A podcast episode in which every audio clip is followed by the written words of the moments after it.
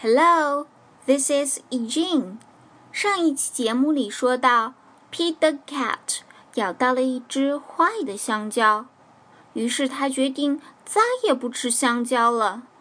那么，其他各种美味的食物能代替他最爱的香蕉吗？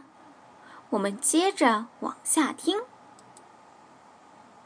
Then comes the big race. 哦，Pete 要参加一个跑步比赛。 What should Pete have for breakfast?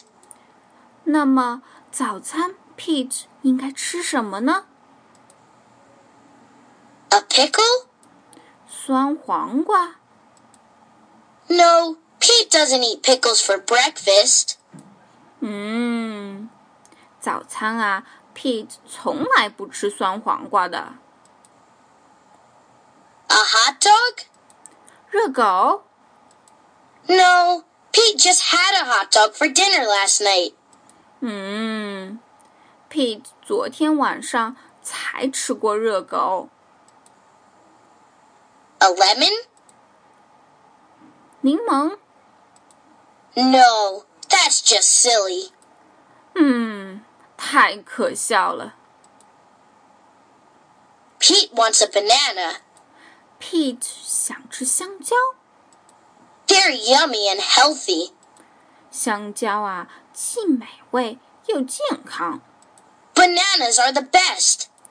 香蕉最棒了。 Do you have another banana? Pete asks. Pete 问道：“你还有香蕉吗 Of course, says Greg the monkey.？” 当然有。一只名叫 Greg 的猴子回答道 Pete peels the banana slowly. ：“Pete 慢慢的剥下了香蕉皮， It is not brown. 香蕉没有变黑， It is not mushy.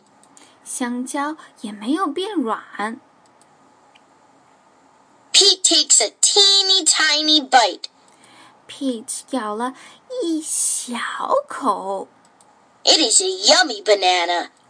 哦，真好吃！ It is the best banana ever. 这是 Pete 吃过的最好吃的一只香蕉了。